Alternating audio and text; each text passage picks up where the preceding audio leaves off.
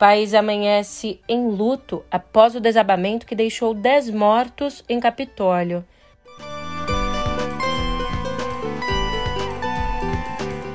E o avanço da Omicron estica ao limite a capacidade dos serviços sanitários no Rio.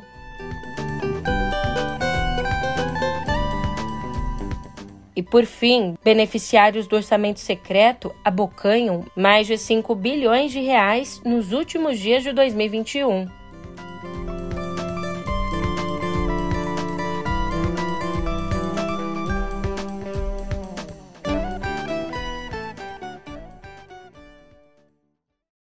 É um ótimo dia, uma ótima tarde, uma ótima noite para você. Eu sou a Julia Keck e vem cá, como é que você tá, hein?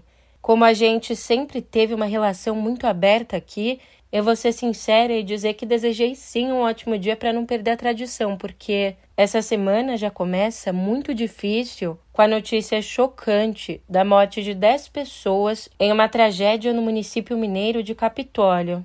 É, e a partir de agora eu te entrego todas as últimas informações sobre o caso no pé do ouvido.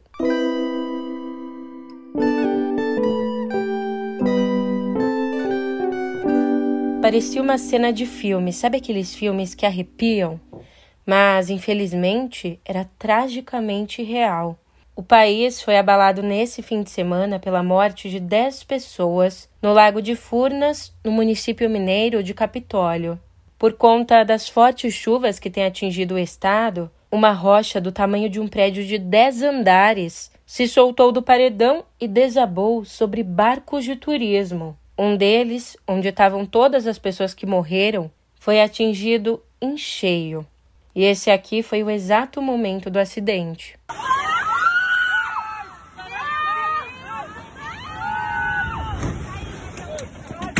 Ainda cerca de um minuto antes da tragédia, os primeiros sinais da queda da pedra foram percebidos por turistas que tentaram alertar os passageiros das lanchas mais próximas da rocha. Gente, sai daí! Mano do céu! Vai cair! Vai! Esperar o esquerdo!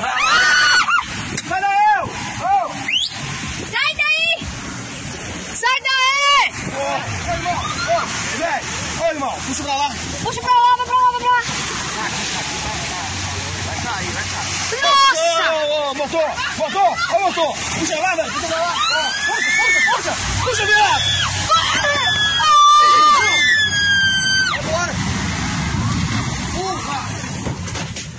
De acordo com o delegado regional da Polícia Civil, Marcos Pimenta, as vítimas se conheciam, estavam hospedadas em uma pousada em São José da Barra e, no momento do acidente, estavam a bordo da mesma lancha, que tinha o nome de Jesus.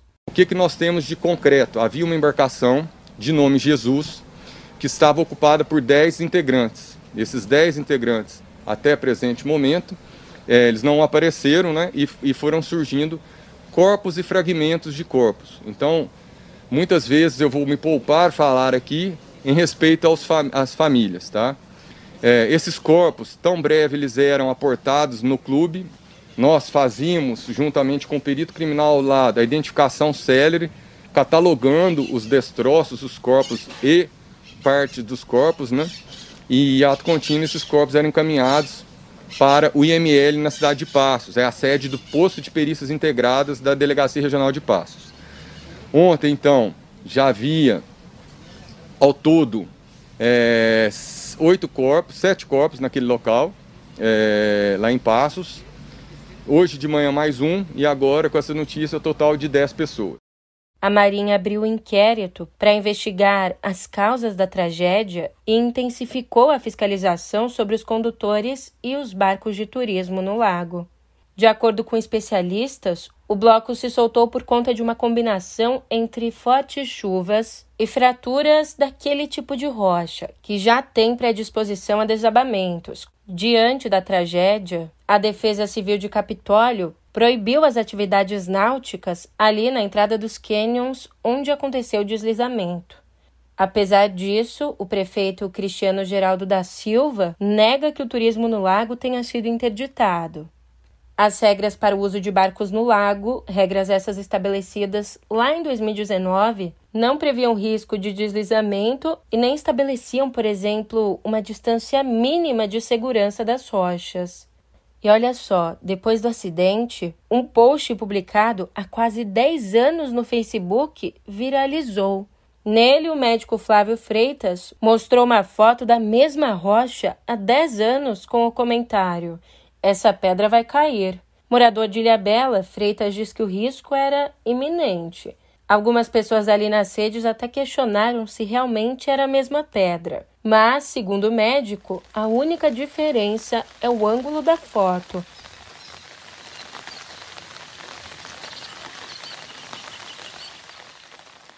Acontece que a tragédia de Capitólio não foi o único efeito das chuvas em Minas um dique da mina Pau Branco, em Nova Lima, transbordou no sábado e ontem foi declarado em risco iminente de rompimento pela Agência Nacional de Mineração.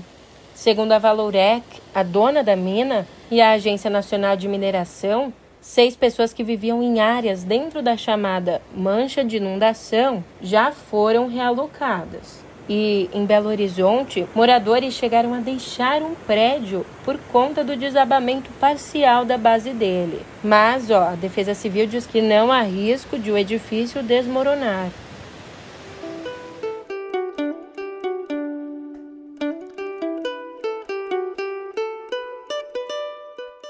E mudando de assunto, eis que a Coronavac, até então excluída da lista de compras do Ministério da Saúde, pode se tornar a estrela da vacinação infantil. A saúde tem avaliado usar em crianças o imunizante produzido pelo Instituto Butantan por ser o mesmo aplicado em adultos e por estar ali disponível em estoque. E para isso só falta então o aval da Anvisa, que recebeu no dia 15 de dezembro um novo pedido do Butantan para que a Coronavac seja liberada para crianças e adolescentes entre 3 e 17 anos. E ó, no Rio a situação também está complicada. O avanço da variante Ômicron está esticando ao limite a capacidade dos serviços sanitários. Diante dessa situação, o secretário municipal de saúde, Daniel Sorans, pediu ali nas redes sociais que os cariocas evitem fazer testes de Covid para fins burocráticos, como ir a festas. Isso porque, além de sobrecarregar o sistema, existe também o risco da pessoa se contaminar na própria unidade de saúde. Enquanto isso, o governo da Austrália negou que o tenista sérvio Novak Djokovic, número um do mundo, tenha recebido uma autorização especial para entrar no país sem ter sido vacinado. Ou seja, a posição do governo contraria o que dizem os advogados de Djokovic. O atleta, que tem sido chamado aí nas redes sociais de Novax Djokovic, permanece isolado em um hotel em Melbourne à espera de uma audiência na justiça prevista para hoje. Conhecido negacionista, o sérvio tem tentado participar do torneio aberto da Austrália, mas até agora teve o visto de entrada negado. A competição está prevista para começar no dia 17.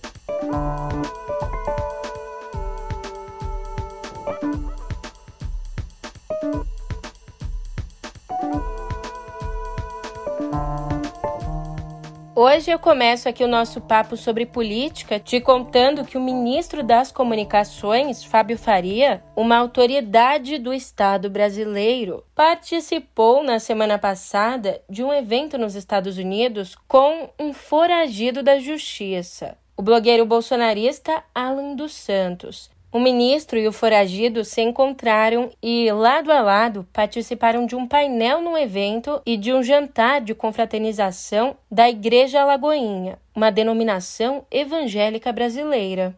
Aliás, esse encontro aconteceu em uma das sedes da igreja localizada em Orlando, na Flórida. Alan dos Santos é considerado foragido da Justiça desde 5 de outubro, quando o ministro do Supremo Tribunal Federal, Alexandre de Moraes, determinou a prisão e a extradição dele dos Estados Unidos. O blogueiro é investigado ali nos inquéritos que apuram a propagação de notícias falsas na internet e a formação de uma milícia digital para atacar as instituições e críticos do governo. Aliás, a mobilização da Polícia Federal para cumprir a ordem de Moraes provocou uma onda de retaliações dentro do Ministério da Justiça e também a mudança de regras de extradições pelo governo. E escuta bem essa. O fim de ano foi farto, foi gordo para os beneficiários do orçamento secreto. É, o governo empenhou 5 bilhões e 700 milhões de reais para as emendas do relator entre os dias 7 e 31 de dezembro. Esse montante, que equivale a mais ou menos 237 milhões e 500 mil reais por dia, é maior que os 4 bilhões e 900 milhões liberados entre os meses de janeiro e agosto de 2021. Praticamente o 13º das emendas. Brincadeiras à parte, da bolada de fim de ano, 2 bilhões foram distribuídos pela Fundação Nacional da Saúde e o município de Jequiá da Praia ficou com a maior fatia, uma fatia de 10 milhões num convênio assinado ali no último dia do ano, no dia 31 de dezembro. Como acontece no orçamento secreto, o nome do parlamentar que destravou a verba não aparece. Mas a gente sabe que Jequiá é governada por um aliado do presidente da Câmara, Arthur Lira. E a distribuição de todo esse dinheiro, aliás, seria o motivo para a campanha de parte do Centrão contra a ministra da Secretaria de Governo, Flávia Arruda. E o diretor-presidente da Agência Nacional de Vigilância Sanitária, Antônio Barra Torres, não se calou diante do último ataque de Jair Bolsonaro à instituição. No sábado, ele divulgou uma nota respondendo à entrevista na qual o presidente questionou o interesse da Anvisa na liberação de vacinas para crianças. A Anvisa, lamentavelmente, aprovou a vacina para crianças entre 5 e 11 anos de idade. A minha opinião eu quero dar para você aqui. A minha filha de 11 anos não será vacinada. Eu pergunto, você tem conhecimento de uma criança de 5 a 11 anos que tenha morrido de Covid? Eu não tenho. O que está por trás disso? Qual é o interesse da Anvisa por trás disso aí? Qual é o interesse daquelas pessoas taradas por vacina? É pela sua vida? É pela sua saúde? Se fosse, estariam preocupados com outras doenças no Brasil, que não estão. E, portanto, ali na nota de resposta, Barra Torres escreveu, se dirigindo a Bolsonaro, aspas, se o senhor dispõe de informações que levantem o menor indício de corrupção sobre este brasileiro, não perca tempo, nem prevarique, senhor presidente. Determine imediata investigação policial sobre a minha pessoa. Aliás, sobre qualquer um que hoje trabalhe na Anvisa, que com orgulho eu tenho o privilégio de integrar. E ele ainda completou dizendo: Agora, se o senhor não possui tais informações ou indícios, exerça a grandeza que o seu cargo demanda e, pelo Deus que o senhor tanto cita, se retrate políticos de várias matizes ideológicas, como o ex-ministro Sérgio Moro, o deputado Marcelo Freixo e até o senador Renan Calheiros, relator da CPI da pandemia, vieram a público apoiar Barra Torres, que é almirante médico. Agora, o governo mesmo, até agora, não se manifestou.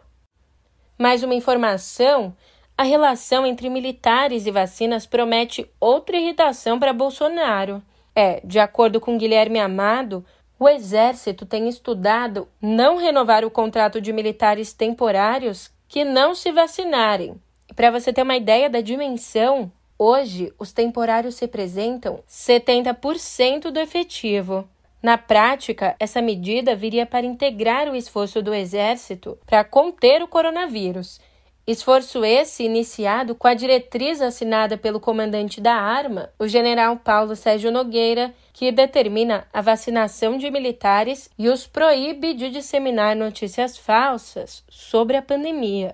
Inclusive, como contou Igor Gadelha, Bolsonaro ficou irritado com as determinações, o que levaria o exército a publicar uma nota de esclarecimento que ainda não foi publicada. Por sua vez, o presidente nega a intervenção na arma, mas diz que a vacinação de militares não será obrigatória.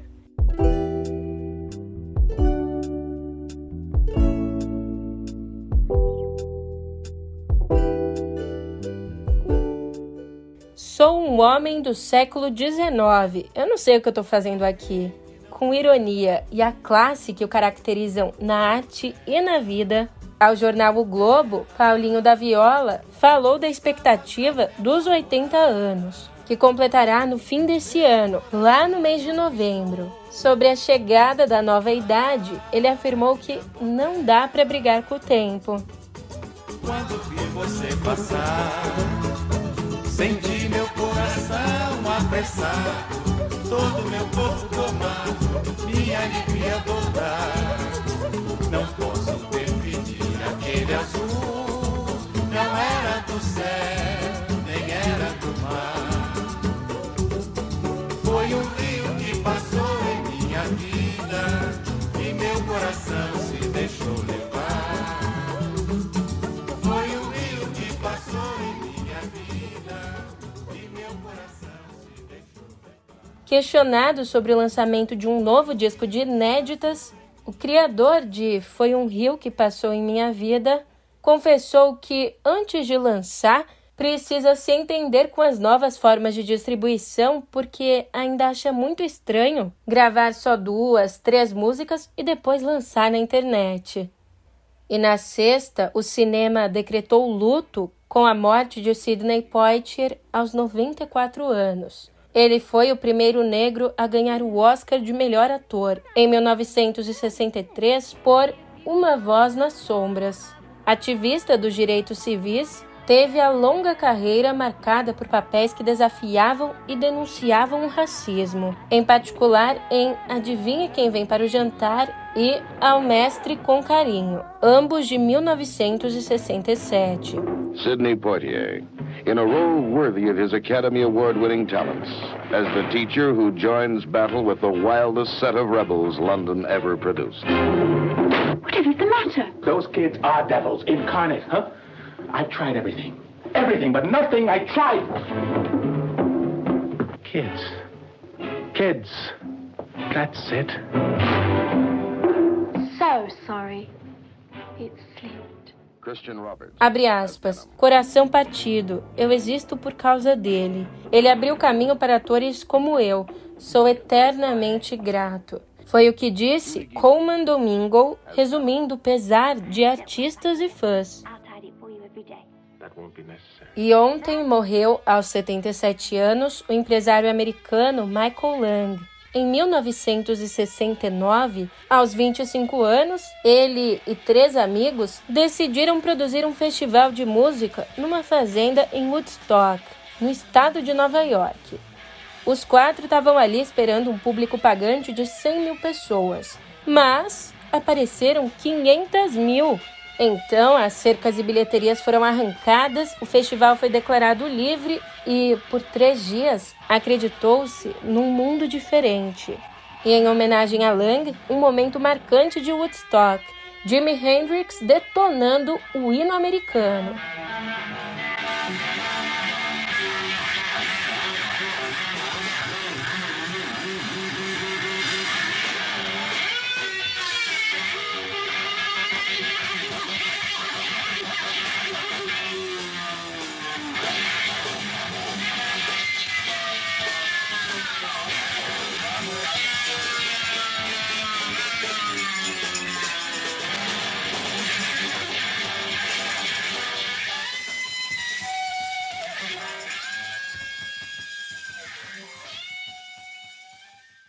Também ontem foi encontrado morto num hotel em Orlando, na Flórida, o ator americano Bob Saget, de 65 anos, famoso como pai na sitcom Full House, conhecida no Brasil como Três é Demais. A polícia disse não ter encontrado indícios de crime ou suicídio.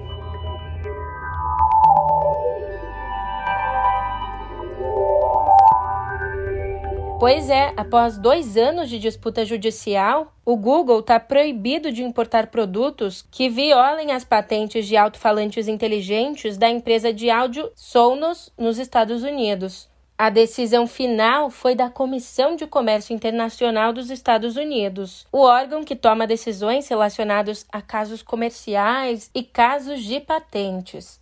Essa disputa começou lá em 2020 e envolve a propriedade intelectual da empresa de áudio Sonos, pioneira em caixas de som que, que, transmitem música ou podcasts de smartphones e que podem ser conectadas em rede sem fio. A Sonos, que trabalhou com o Google em 2013, alega que a companhia se apropriou de suas tecnologias após a parceria ao lançar ali produtos como o Google Home, o celular Pixel o computador Pixelbook e o Chromecast. Esses produtos são fabricados na China e importados para os Estados Unidos. E vem cá, falando em casos envolvendo tecnologia que foram parar na justiça, condenada por fraude, Elizabeth Holmes arrecadou muito dinheiro por meio da Teranos, a startup de tecnologia e saúde que ela mesma fundou. Ali, Elizabeth prometia uma revolução na indústria de testes sanguíneos, mas essa revolução nunca aconteceu. E essa jornada da mulher que passou de uma estrela do setor de biotecnologia a criminosa é o assunto do novo episódio de Pedro e Cora, já disponível em vídeo no YouTube do Meio e em podcast na sua plataforma de áudio favorita. Você não pode perder. E no túnel do tempo, uma curiosidade. Há 15 anos, Steve Jobs apresentava ao mundo o smartphone que provocaria uma revolução na indústria da tecnologia. Today, we're introducing three revolutionary products of this class. The first one is a widescreen iPod with touch controls.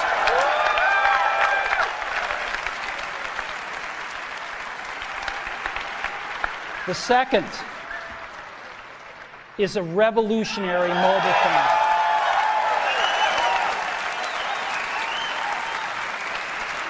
And the third is a breakthrough internet communications device. These are not three separate devices. This is one device.